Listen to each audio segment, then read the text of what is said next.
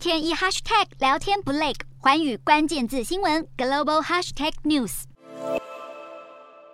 美国总统拜登日前感染新冠肺炎，而白宫主治医师欧康纳认为拜登应该是感染了最具传染性的 Omicron 亚型变异株 BA. 点五。而白宫最高防疫顾问福奇接受采访时表示，虽然没有亲自见到拜登，但是他和欧康纳讨论过拜登目前的情况，认为拜登的健康情况在持续改善当中。拜登目前在白宫隔离，接受处方药 Paxlovid 的治疗，同时呢也继续履行职务。BA. 点五是目前传染力最强的 Omicron 变异株。目前，全美百分之七十五到百分之八十的确诊者，主要都是感染这个变异株。而纽约大学医学院微生物学的教授特奥弗，从二零二零年就开始研究新冠病毒的传播。他认为，Omicron 变异株变得更一视同仁，这是什么意思呢？过去民众可能因为遗传基因、拥有过敏体质，或是靠接种疫苗强化免疫反应等等，而没有染疫。但是现在，Omicron 变种病毒相较于先前其他的变种病毒，传染力是更加强大。也就是说，过去没有染疫过的民众呢，不代表现在也能躲过病毒的入侵。像是防护甚严、打过四剂疫苗的拜登总统，也难逃染疫。